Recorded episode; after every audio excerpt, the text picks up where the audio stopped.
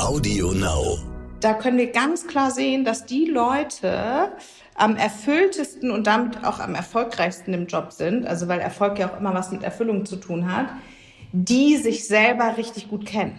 Also das ist wirklich der Erfolgsfaktor schlechthin und zwar nicht nur für dich selbst in deinem eigenen mhm. Erleben mit der Arbeit, sondern ehrlich gesagt bist du auch viel attraktiver, wenn du authentisch bist. Das mhm. hat eine super hohe Anziehungskraft. Leute haben dann viel mehr Lust, mit dir zu arbeiten. Willkommen bei How to Hack, dem Podcast von Business Punk. Hier verraten euch erfolgreiche Gründerinnen und Gründer, Macherinnen und Macher und Kreative, was sie in ihrem Job anders machen. Unsere Gäste erklären euch ihre persönlichen Tipps und Hacks fürs Arbeitsleben. Und das Beste daran ist, dass es nicht nur einfaches Blabla gibt, sondern handfeste Learnings. Ich bin Tijen, Gründerin und Moderatorin und freue mich sehr, Host dieses Podcasts zu sein. Hallo zusammen und herzlich willkommen zu einer neuen Folge von How to Hack, dem Podcast von Business Punk. Ich freue mich sehr, dass ihr wieder zugeschaltet habt und ähm, ich hoffe, euch geht's gut da draußen und ihr hört von wo auch immer aus zu. Vielleicht seid ihr gerade am Joggen oder ihr macht äh, den Haushalt oder ihr macht euch was zu essen oder ihr arbeitet und hört nebenbei die Folge dann passt es vielleicht tatsächlich auch ganz gut, weil ich über ein ganz, ganz spannendes Thema mit einer Expertin sprechen werde unter dem Titel New Work, wenn der Job zur Persönlichkeit passt. Was es damit auf sich hat, werden wir gleich auflösen. Sie ist Gründerin und Partnerin äh, von Struss und Klausen und heißt Ranghild Struss. Und was sie da genau macht, wird sie uns gleich erzählen. Liebe Ranghild, ich freue mich, dass du da bist. Vielen Dank für die Einladung. Ich freue mich auch. Heute habe ich mit dem Hamburg Innovation Summit einen ganz besonderen Tipp für euch. Am 20. Mai heißt es Hamburg Innovation Summit Goes Hybrid und ich freue mich riesig, ihn zum zweiten Mal moderieren zu dürfen. Dieser spannende Szenetreff für Innovationsakteure und Akteurinnen aus Wirtschaft, Politik und Forschung steht in diesem Jahr unter dem Motto Ökosysteme für Innovation, Kooperation als Zukunftsmodell. Es erwartet euch eine Konferenz mit hochkarätigen Gästen, interaktiven Panels, eine Online-Academy mit Deep Dive Sessions, eine virtuelle Expo sowie eine eigene Startup Area mit tollen Pitch- und Networking-Formaten. Als Special Service wird die Konferenz erstmals barrierefrei mit frei zuwählbarer Untertiteloption samt Übersetzungsfunktion verfügbar sein. Die kostenfreien Livestream-Tickets und alle weiteren Informationen findet ihr unter hamburg-innovation-summit.de. Ich freue mich auf euch. Liebe Ranghild, wie definierst du deinen Job? Wie erzählst du Menschen, was du machst, die gar nicht wissen, was du machst? Das ist eigentlich ziemlich leicht, weil sich das in den letzten zehn Jahren ein bisschen verändert hat, dahingehend, dass die Leute jetzt mit dem Begriff Karriereberaterin ein bisschen mehr anfangen können. Und deshalb stelle ich mich als Unternehmerin und Karriereberaterin vor. Ähm, bei meiner Arbeit geht es vor allen Dingen darum, den Kern der Persönlichkeit zu analysieren und daraus abzuleiten, wo und wie man am besten arbeiten kann. Das ist ja relativ easy und so auf den Punkt. Trotzdem habe ich das Gefühl, dass viele Menschen sich im Hinblick auf ihre eigene Karriere nicht so gerne Hilfe von außen holen. Also ich hatte vor kurzem ein Gespräch mit einer äh, Kollegin aus meinem Netzwerk, die sagte zu mir, Dijen, sag mal, hattest du eigentlich jemals einen Coach? Dann habe ich gesagt, ich hatte immer einen Coach und auch eine Karriereberaterin, also je nachdem, an welchem Level ich sozusagen meiner beruflichen Laufbahn war. Und dann sagte sie, ja, ich weiß nicht, ich ähm, struggle noch so ein bisschen damit. Ich weiß nicht, warum ich das tun soll. Fällt dir das auch auf, dass Leute sehr damit hadern, sich Unterstützung von außen zu holen? Also entweder ist dann das Problem noch nicht groß genug, ne? weil wenn der Leidensdruck dann doch steigt, dann ist man auch bereit, vielleicht mal Maßnahmen zu ergreifen, über die man vorher nicht nachgedacht hat. Oder man möchte vielleicht auch den Status quo ein bisschen verteidigen. Ne? Also eventuell kann das schon eine Abwehr sein. Also manchmal kennt man das ja ähm, aus äh, so ein bisschen banaleren Beispielen. Wenn man sich jetzt an Silvester vornimmt, das Rauchen aufzuhören, mehr Sport zu machen, sich gesünder zu ernähren oder so, dann hält man sich so ein bisschen noch ein Schlupfloch offen, das vielleicht doch nicht zu tun, indem man das nicht zu publik macht oder sich einen Trainer holt oder mit Freunden irgendwie eine Challenge anfängt oder so. Und so ähnlich ist das mit dem Arbeiten und dem Job Coach auch, weil manche Leute auch befürchten, dass wenn man sich dann erstmal mit so einem Jobcoaching auseinandersetzt, dass es dann so ein bisschen anstrengend wird. Ne? Und dann muss man ja auch in die Verantwortung kommen, dann wirklich eine Entscheidung zu treffen und zu handeln. Und ähm, wenn man also so eine ganz große ähm, Gegenwehr hat, sich da professionelle Hilfe zu holen, dann könnte man mal überprüfen, ob man nicht vielleicht auch zum Teil ein bisschen gerne leidet und die Situation gar nicht so doll ändern möchte. Es gibt ja auch so eine Meckerkultur, ne? Und was wir immer sagen im Coaching ist, ähm, du kannst halt entweder deine Einstellung ändern oder dein Verhalten. Und ähm, wenn du beides nicht möchtest, dann ist die Situation noch in einem guten Gleichgewicht von Schmerz und Freude, sodass dein Inneres noch nicht wirklich eine Handlungsveränderung spürt. Das ist ganz interessant, was du sagst. Es erinnert mich an ein Statement von meiner Mutter, die irgendwann mal ganz, ganz früh zu mir gesagt hat, bevor du versuchst, andere Menschen zu verändern, versuch erst mal daran zu arbeiten, wie du diese Menschen siehst. Also versuch deine Einstellung zu verändern. Und wenn es gar nicht mehr klappt, dann klappt es, dann soll es sozusagen nicht sein. Damit bin ich tatsächlich sozialisiert und es hilft mir total auch in meiner Arbeit, ob es jetzt bei meinem Unternehmen ist oder generell in der Zusammenarbeit mit anderen, dieses andere Leute verändern zu wollen, ist das vielleicht auch ein Grund, was du in deiner Karriereberatung siehst, dass die Leute sich, bevor sie sich mit sich selber auseinandersetzen, erstmal sich mit anderen auseinandersetzen und eher so Außenfaktoren, ähm, sag ich mal, die Schuld geben, in Anführungszeichen? Genau, da gibt's ja noch eine Unterscheidung zwischen, was ich von anderen Menschen möchte und was ich von Umständen möchte. Ne? Äh, das Zitat von deiner Mutter ist natürlich super. Also das finde ich auch total gut, weil das eben auf die Eigenverantwortung abspielt. Ne? Und weil es auch darauf abspielt, dass es manchmal leichter ist, den Splitter im Auge der anderen als mhm. den eigenen Balken im eigenen Auge zu erkennen. So. Und ähm, das ist ja auch häufig eine Ausrede. Ne? Das haben wir ganz häufig in der Beratung, dass Leute sagen, oh, mein Chef ist so blöd und meine Kollegin nervt und die Kunden sind irgendwie anstrengend und unverschämt mit dem, was die alle wollen und so.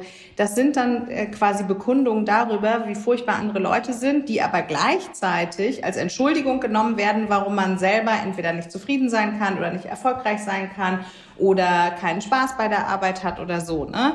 Und ich glaube, das ist dieses Prinzip der Eigenverantwortung, was wir ganz doll immer versuchen in unseren Beratungen hervorzurufen, dass du eben nicht sagst, ich kann nicht, weil mein Chef doof ist oder weil mein Kollege mich nervt, sondern dass du den Satz umformulierst in, ich lasse zu, dass mein Chef mich nervt oder mein Kollege oder ich lasse zu, dass ich irgendwie abgestresst bin, weil dann hast du sofort eher den Fokus auf dir selbst und kannst dir überlegen, okay, wie sieht denn meine Arbeit aus, damit ich nicht so gestresst bin. Aber sich diese Fragen zu stellen, ist natürlich viel anstrengender, als eher in so einem Anschuldigungsmodus oder Anforderungsmodus an die Außenwelt zu geraten. Ne?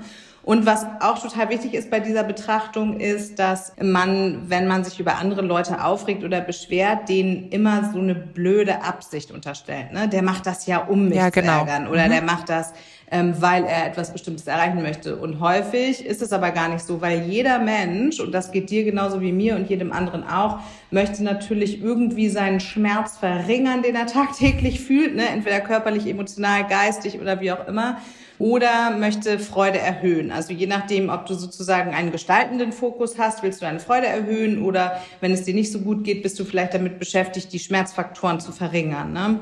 Und ähm, genauso ist das mit anderen Menschen auch. Die verhalten sich nicht unbedingt Käse, weil sie dich ärgern wollen. So wichtig bist du meistens gar nicht für die anderen Menschen, sondern die ähm, wollen eben auch nur ihren eigenen Schmerz verringern und ihre Freude erhöhen. Und manchmal haben wir dazu halt äh, noch nicht so gute Verhaltensweisen ausgebildet, äh, die dann das Zwischenmenschliche vielleicht auch negativ beeinflussen.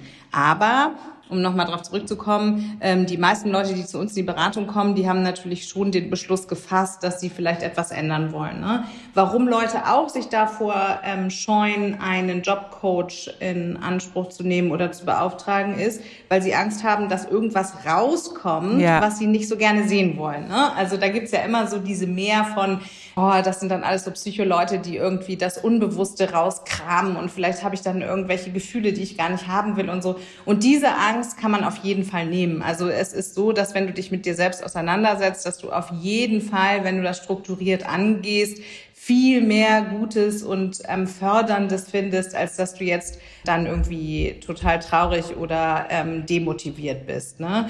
Und ähm, sollte das so sein, also solltest du dann irgendwie in so eine depressive Verstimmung geraten oder so, dann gibt's ja auch weiterhin Hilfestellung. Ja. Also dafür ist ja dann auch eben der Jobcoach ein total gutes Tor, um äh, sozusagen dahinter noch vielleicht eine psychotherapeutische Begleitung zu finden oder mhm. eine Erfahrungsgruppe zu finden oder so. Also man sollte nicht den Jobcoach nicht aufsuchen, weil man irgendwie Schiss hat, ähm, dass man mit komplexen oder schwierigen Situationen oder negativen Gefühlen konfrontiert wird.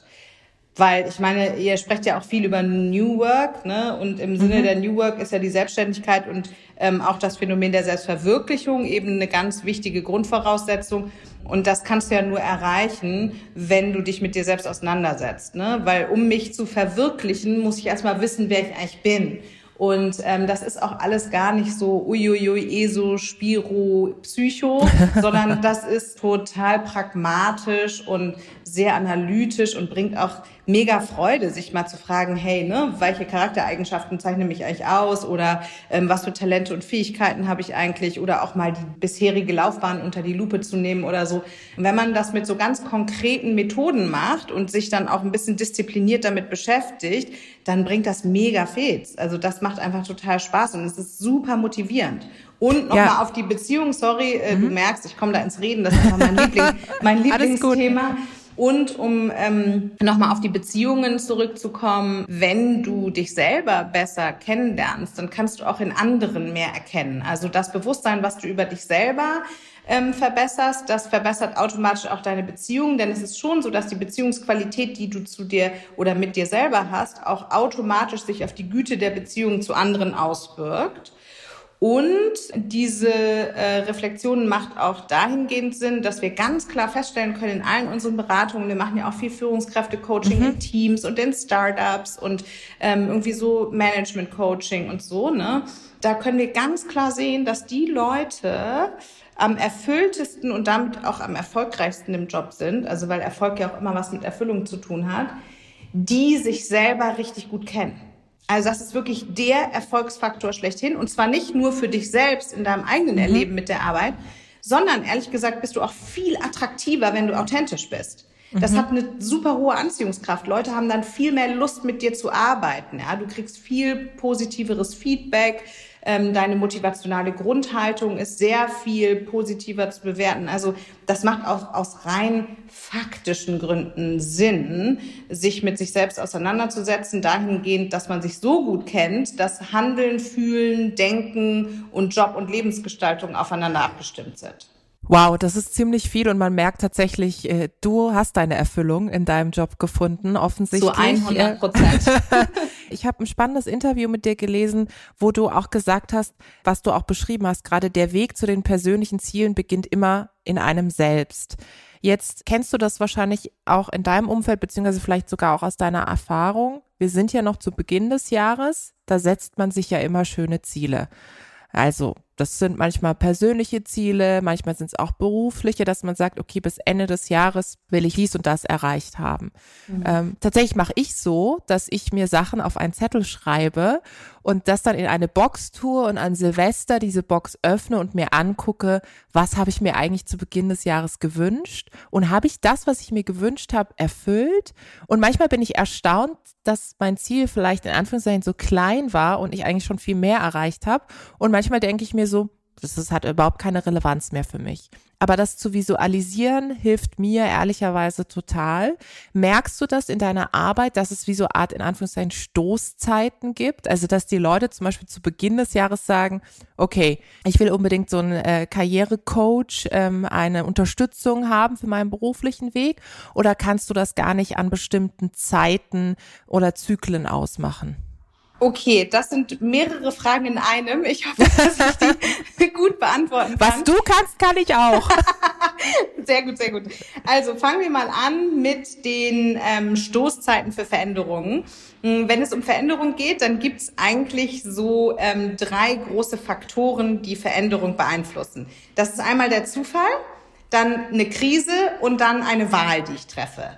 Auf Englisch hört sich das ein bisschen schöner an. Das ist dann ähm, die drei Säulen von Change, sind die drei ja. Cs, nämlich ähm, Chance, Choice und Crisis. Ja, klingt immer was, besser auf Englisch. und was du gerade ansprichst, sind ähm, die Zeiten, zu denen ich mehr wahrscheinlich eine Wahl treffe, mich zu verändern. Mhm. Ne? Das sind so Schwellensituationen wie bestimmte Daten oder Neuanfänge. Ne? Äh, die Übergänge von Schule zu Studium oder ähm, wenn man ein Kind kriegt mhm. oder solche Sachen. Ne? Dann, äh, das sind so Schwellensituationen, zu denen die Stoßzeiten für Veränderungsbekundung besonders groß sind, weil das eben ein Zeitpunkt ist, zu dem ich mir bewusst vornehme, eine Wahl zu treffen. Ne? Dann gibt's natürlich noch zufällige Veränderungstreiber, wenn zum Beispiel ich irgendwie, keine Ahnung, äh, einen neuen Kollegen habe und der bringt irgendwie aus seinem alten Job ein äh, Projekt mit und da kann ich mhm. mal eine neue Aufgabe drin wahrnehmen oder so. Ne? Und dann gibt's noch Krisen, ähm, also dass man irgendwie ähm, mit einer nicht so schönen Situation konfrontiert ist und deshalb die Veränderungsbereitschaft sozusagen steigt. Ne?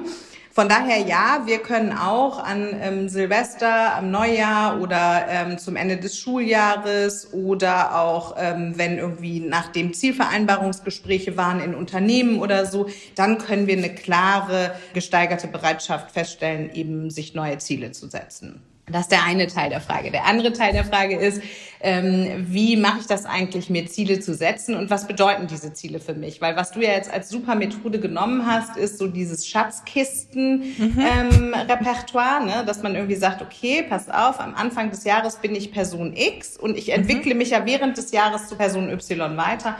Und deshalb kann es dann eben auch sein, dass manche Ziele gar nicht mehr so ähm, ins Gewicht fallen. Woran liegt das? Das ist nämlich super spannend. Das sollte sich jeder mal ähm, verdeutlichen. Das liegt daran, dass es dir gar nicht unbedingt darum geht, ein Ziel zu erreichen. Ich äh, erkläre das gleich. Ähm, weil bei Zielen hat man häufig das Gefühl, okay, das ist wie so eine Destination und wenn ich da ankomme, dann bin ich auf irgendeine Weise emotional aufgestellt. Ja, dann bin ich irgendwie mehr ich oder äh, mehr kann ich eine bestimmte Rolle ausfüllen. Das ist eine sehr von außen nach innen ähm, vollzogene Betrachtung. Und jetzt hast du ja dieses Zitat aus meinem Artikel genannt. Was ich damit meine, ist, dass man sich bei Zielen, die man setzt, viel eher fragen sollte, welches Gefühl will ich eigentlich damit erreichen? Es geht nämlich weniger bei Zielen darum, zumindest wenn sie so richtig stark sein sollen, dass ich etwas Bestimmtes haben will, sondern es geht vielmehr darum, dass ich jemand sein möchte. Mhm. Also dass es eher mhm. von innen nach außen betrachtet, ja, dass ich ein Gefühl haben möchte. Und jetzt sagen wir mal, du hast dir irgendwie das Ziel gesetzt, du möchtest eine Gehaltserhöhung von zehn Prozent erreichen in einem Jahr dann ähm, solltest du dich mal fragen, hey, welches Gefühl will ich damit eigentlich unterstützen? Ja, möchte ich unabhängiger sein oder möchte ich mich mächtiger fühlen? Will ich einfach ein ganz bestimmtes Hobby irgendwie ausleben? Das heißt, will ich meinen Spaßfaktor erhöhen? Was will ich eigentlich? Ja, weil wenn ich mir überlege, wie ich mich fühlen will, wer ich sein will, dann habe ich die Möglichkeit, vielleicht aus der Situation, in der ich mich gerade befinde, viel schneller loszulegen, damit mein Ziel zu erreichen. Ne? Weil wenn zum Beispiel die zehnprozentige Gehaltserhöhung dafür da ist, dass du dir, äh, ich weiß nicht, ein neues Kitesurfing-Equipment und einen dazugehörigen Kurs auf Föhr leisten kannst, ähm, dann wäre es doch vielleicht klasse, dich zu fragen, hey, könnte ich das vielleicht schon im Frühjahr irgendwie machen, indem ich äh, vielleicht irgendwo anders was einspare oder indem ich mir ähm, vielleicht nicht das teuerste aller Equipments kaufe. Ne? So. Warum das so wichtig ist, ist, weil du dann nicht so lange warten musst auf deine Ziele und weil du vorher ähm, dafür sorgen kannst, dass du dein persönliches Empfinden, also dein Inneres, schon in einen Status bringen kannst, äh, den du eigentlich erst mit der Zielerreichung ähm, zu erfüllen meintest. Mhm. Mm, klassischerweise ist das ja so mit äußeren Faktoren. Ne? Ich will irgendwie eine neue Wohnung, weil wie will ich ja. mich fühlen? Will ich mich gemütlicher fühlen? Will ich mehr Ruhe? Was will ich denn eigentlich? Ne? Und dann zu gucken, hey, wie kann ich diese Gefühle vielleicht mit bestehenden Mitteln heute schon erreichen? Für einen Job ist es total wichtig, sich nämlich genau mal zu überlegen, hey, wer will ich eigentlich sein im Job und wie will ich mich fühlen? Und was müsste ich eigentlich heute machen, damit ich mich schon heute in meinem Job so fühlen könnte und mich nicht in Abhängigkeit von äußeren Faktoren begeben müsste? Also wie kann ich mehr in den Driver Seat und nicht so abhängig davon sein, dass eben irgendwann die Beförderung kommt, dass irgendwie ein neues Projekt kommt, dass mir irgendjemand sagt, hey, du darfst irgendwie weniger arbeiten? Ich finde das so super, dass du den Punkt der Unabhängigkeit immer wieder betonst, weil auch das haben mir zum Beispiel meine Eltern auch immer mitgegeben. Sei unabhängig. Das fängt bei der ideellen Unabhängigkeit an. Das äh, macht dich nicht so abhängig von der Meinung anderer, sondern bildet dir immer dein eigenes Bild. Aber auch finanzielle Unabhängigkeit, ja, was nicht immer implizit heißt, ich muss jetzt wahnsinnig reich sein, aber ich muss mein Leben finanzieren können, auf eigenen Füßen stehen. Das hat mir unglaublich geholfen in meinen Jobs, bis hin dann auch zur Selbstständigkeit zu sagen, okay, ich will tatsächlich auf meinen eigenen Beinen stehen. Und das, was du auch implizit gesagt hast, dieses, bevor andere eine Entscheidung für mich treffen, möchte ich immer selber die Entscheidung treffen. Also wenn mir etwas nicht mehr gefällt, dann gehe ich. Äh, oder wenn es mir nicht mehr gefällt, dann verändere ich, versuche ich die Situation dort zu verändern, wo ich bin. Und ich finde, das hilft total. Und das ist ja auch ein Diktat von New Work, ne? Also ja, eine genau. ganz wichtige Säule von New Work sind Unabhängigkeit und Handlungsfreiheit. Ja. Und ähm, sich mal bewusst zu machen, was bedeutet denn eigentlich Unabhängigkeit? Ähm, heißt eigentlich auch, ich muss mich mit mir selbst auseinandersetzen, ein gutes Selbstwertgefühl entwickeln, ein stabiles Selbstwert. Das ist das, was deine Eltern eigentlich meinen, dass du stark genug bist im Innen, dass du nicht ähm, in die Gefahr kommst, in Umständen verharren zu müssen, die dir nicht gut tun. Und das bedeutet eben Unabhängigkeit im Sinne der Freiheit, frei von Urteil, frei von Selbstzweifel, ähm, frei von Abhängigkeit von der Meinung anderer. Ne? Das bedeutet nämlich eigentlich, einen unabhängigen Selbstwert zu haben. Sprich, nicht das Gefühl zu verspüren, dich entschuldigen zu müssen, dich schämen zu müssen, gefangen zu sein oder äh, dich erklären zu müssen. Ne? Gefallen zu müssen. Total. Und das mhm. ist eben so wichtig, das ist auch in unseren Beratungen total wichtig, immer wieder zu sagen, besonders frei bist du, wenn du dich selber kennst, weil du dann eben über deine Motive, über deine Werte, über deine Visionen so gut Bescheid weißt, dass du die Gefahr verringerst, dich irgendwelchen Umständen oder Menschen unterzuordnen oder gefallen zu wollen, die dir im Grunde genommen nicht gut tun. Ja? Und erst dann entsteht eine Handlungsfreiheit, weil was heißt das? Das ist ja so ein großes Wort, Handlungsfreiheit. Ne?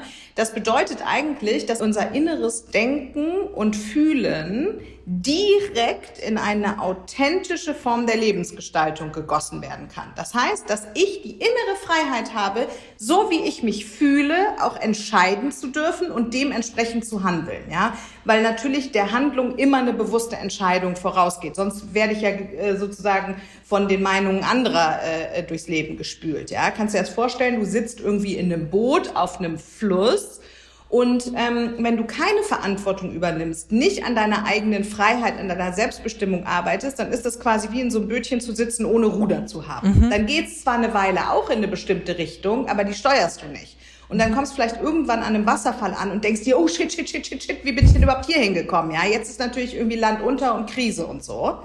Ähm, wenn du aber deine Selbstbestimmung im Sinne der Ruder nutzt, dann kannst du ja die Richtung beeinflussen. Dann könntest du vielleicht sogar auch mal eine Weile gegen den Strom paddeln, um zu deinem Ziel zu kommen. Wollen Frauen mehr gefallen als Männer im Job? Das ist eine super interessante Frage, die ich ganz schwer beantworten kann, weil wir in unserer Beratung sehr doll feststellen, dass es eher auf die Persönlichkeitsstruktur ankommt als auf das Geschlecht. Das also entweder bin ich eben jemand, der vielleicht innerlich davon angetrieben ist, gefällig zu sein, oder ich mhm. bin es halt nicht. Ja, mhm. es gibt, ähm, das stellen wir auch in unserer Beratung fest, äh, eine etwas höhere Anzahl von weiblichen äh, Menschen, die diesen Antreiber haben. Aber wir haben natürlich in unseren Beratungen auch eine verzerrte Grundgesamtheit, weil die Leute sich ja schon entschieden haben, etwas zu verändern. Ne? Ja. Und vielleicht ist der Veränderungsdruck bei Leuten, die sehr gefallsüchtig sind, auch ein bisschen größer irgendwann als bei anderen. Wenn ich also diesen inneren Antreiber habe, sei gefällig, dann hört meine Psyche immer so ein Mantra von, ähm, du musst es allen recht machen, du darfst nicht so laut deine Meinung äußern, du darfst keine Scherereien machen, du darfst dich nicht so viel um dich kümmern, sag lieber wir als ich, sag lieber du als mhm. mein, ne, mhm. so. Und mhm. das ist natürlich deshalb so schwierig, weil wenn wir jetzt von dem Thema der Verantwortung und der Unabhängigkeit reden, dann ist es natürlich mit einem sei gefällig Antreiber, also mach es allen recht Motiv, total schwierig, ähm, in eben diesen Mut zu kommen, auch mal für die eigene Freiheit und für die eigene Bedürfnisbefriedigung zu kämpfen. Ne? Und das merkt man dann eben ziemlich schnell auch zum Beispiel in Gehaltsverhandlungen oder wenn es darum geht, dass Kollegen einen bitten, hey, kannst du das nochmal eben schnell für mich übernehmen? Ja, also so ein Sei-Gefälligkeitsantreiber, der führt in der Übertreibung schon ziemlich schnell ins Burnout, muss man sagen. Und sei gefällig ist auch ein Antreiber, der im Sinne der Selbstbestimmung auch nicht sondiert, wer dir eigentlich Feedback geben darf. Ja? ja. Sondern du nimmst es von jedem an und es geht direkt ins Herz. Äh, und deshalb ist für gerade solche Menschen ganz, ganz wichtig zwischen der ähm, Gefallsucht, was ja eigentlich begründet ist ähm, in einer Sehnsucht nach Zugehörigkeit und auf der anderen Seite aber auch den Weg der Individuation, also der Individualität zu unterscheiden und da zu gucken, wo eigentlich auf diesem Kontinuum der richtige, gute Platz für mich ist. Ne? Und das finde ich übrigens einen ganz wichtigen Aspekt. Das ist auch im Sinne der New Work sicher genauso gemeint. Es gibt für jeden den richtigen Platz. Und nicht nur ist es schlecht für dich, wenn du nicht am richtigen Platz arbeitest, weil du eben ähm, nicht dein Potenzial von Erfüllung auslebst, sondern es ist auch schlecht für den Arbeitgeber, wenn du nicht ähm, potenzial kongruent eingesetzt wirst, ne? mhm. ne? weil dann mhm. einfach Ressourcen verschwendet werden. Ja, absolut. Wir haben das im Grunde schon so ein bisschen zwischen den Zeilen angesprochen. Das eine ist das Thema Gefallen, das andere ist ja die Vergleicheritis, die ja durch die sozialen Medien natürlich sehr, sehr stark zugenommen hat. Ich merke das in meinem Umfeld, ich merke das natürlich auch an mir selber, dass ich habe immer spannende, auch gerade Female Role Models in meinem Umfeld gehabt, an denen ich mich orientiert habe, also wo ich gedacht habe, boah, die macht es toll, aber wirklich sehr positiv. Jetzt merke ich, dass gerade viele, vielleicht sogar jüngere Menschen nach Vorbildern fast schon dürsten, schauen, an wem sie sich orientieren können. Das kann ja aber manchmal auch sehr schnell dazu führen, dass man in so ein Relationsgefälle kommt und sich eher negativ vergleicht und am Ende denkt, die kann das besser als ich oder der kann das besser als ich und vielleicht ein Neidgedanke aufkommt. Wie kann ich dem entgegenwirken? Also erstmal sind ja sowohl Gefallsucht als auch vielleicht die Falle zu sehr ins Vergleichen zu geraten Ausdruck der Sehnsucht, dass man eine Referenz im Außen sucht. Ne? Also ich habe irgendwie eine äußere Referenz. Entweder habe ich jemanden, ähm, von dem ich denke, hey, wenn der mich gut findet, mhm. dann bin ich mehr wert als wenn er das nicht tut. Das ist sozusagen dieses, hey, ich will der Person gefallen. Und ähm, beim Vergleichen ist es so, dass man denkt, hey, so wie die Person sich fühlt, so will ich mich auch fühlen. Ja, das äh, ist irgendwie etwas, was ich anstrebe und dann sozusagen die eigenen Eigenschaften damit ins äh, Verhältnis setzt.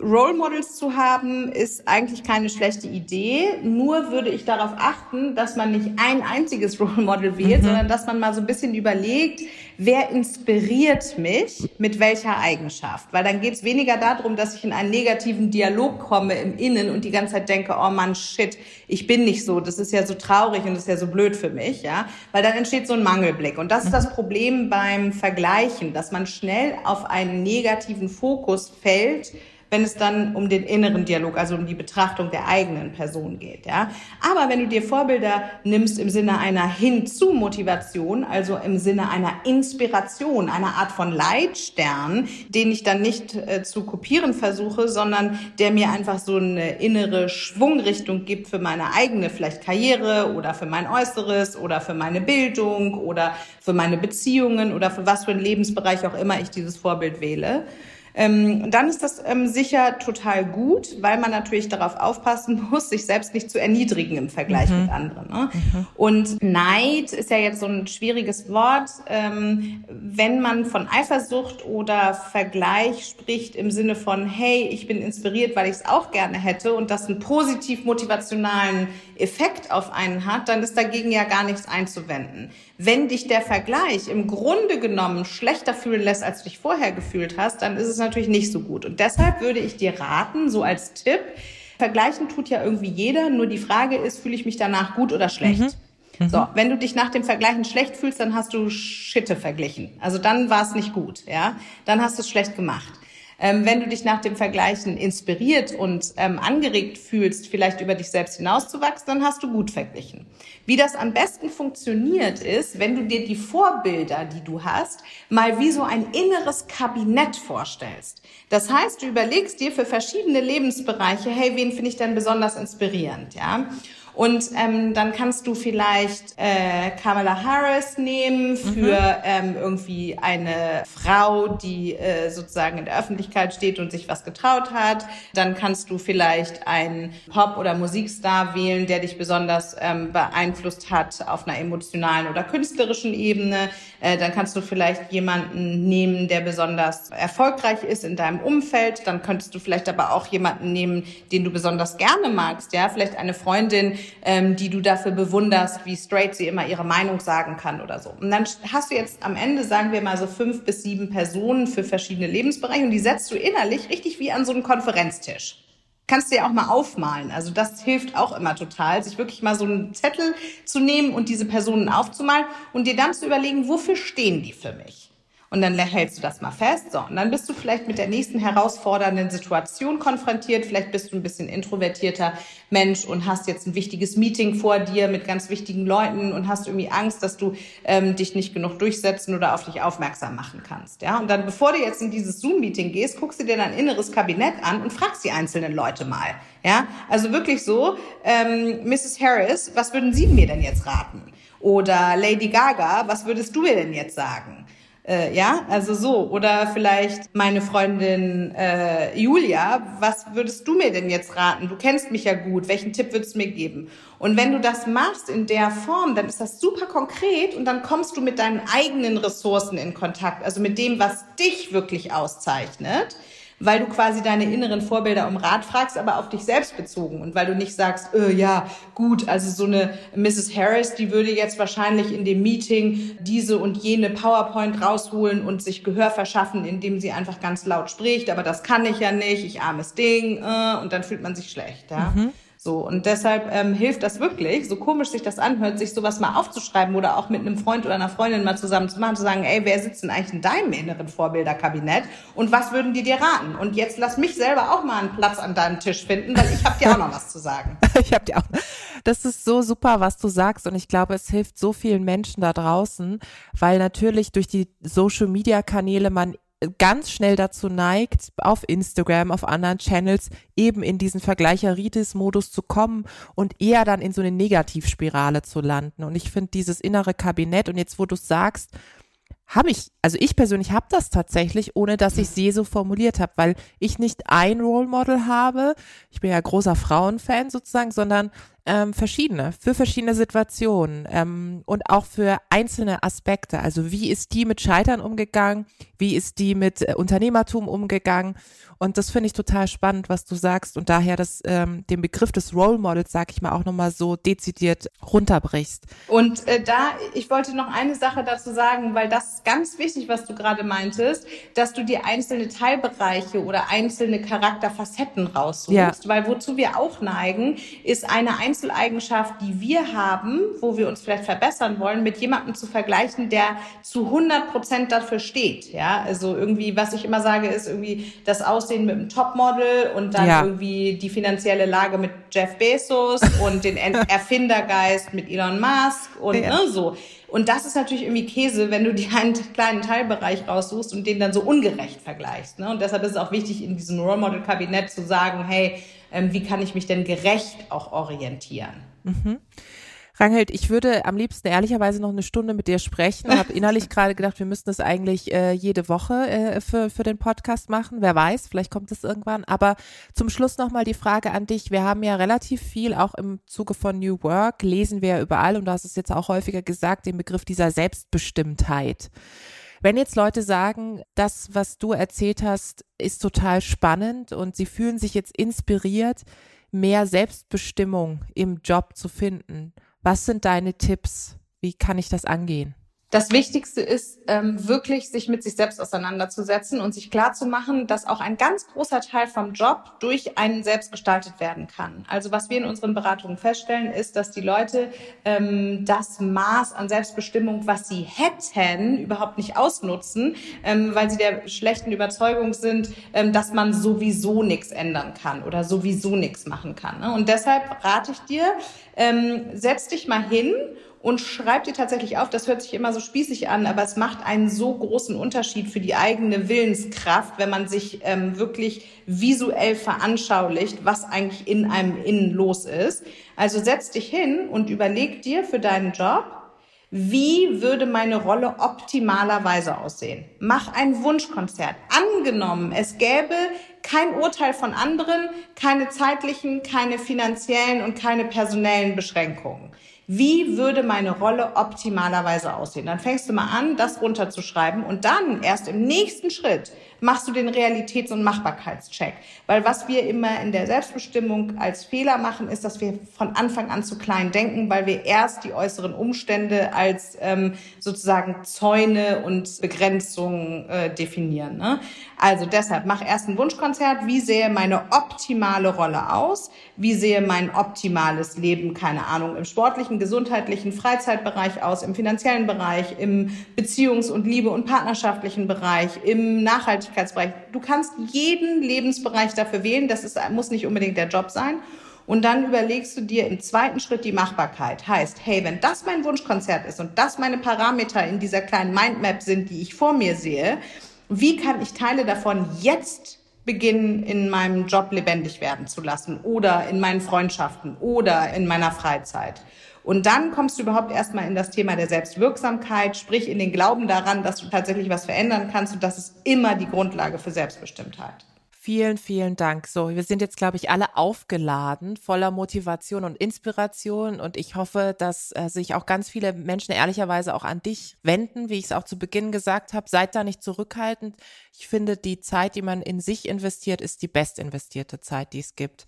Und je nachdem, wie jung oder alt eure Hörerinnen sind, ähm, wir haben auch mit Tony Knows ein Testverfahren entwickelt, was du online machen kannst. Also wenn es darum geht, welchen Studienplatz du dir aussuchen könntest oder welchen Beruf du ergreifen könntest, also wer welcher wirklich zu deiner Persönlichkeit ähm, passt, dann kannst du auch auf www.tony-knows.de gehen und das mal für dich selber als kleine erste Persönlichkeitsanalyse durchlaufen. Sehr gut. Hashtag Werbung an der Stelle. Vielen, vielen Dank, Ranghild. Das hat sehr viel Spaß gemacht. Danke dir. Und ich hoffe, ihr konntet da draußen ganz viel mitnehmen. Dankeschön.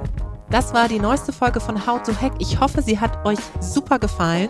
Abonniert uns fleißig auf Audio Now oder wo auch immer ihr Podcasts hört. Audio Now.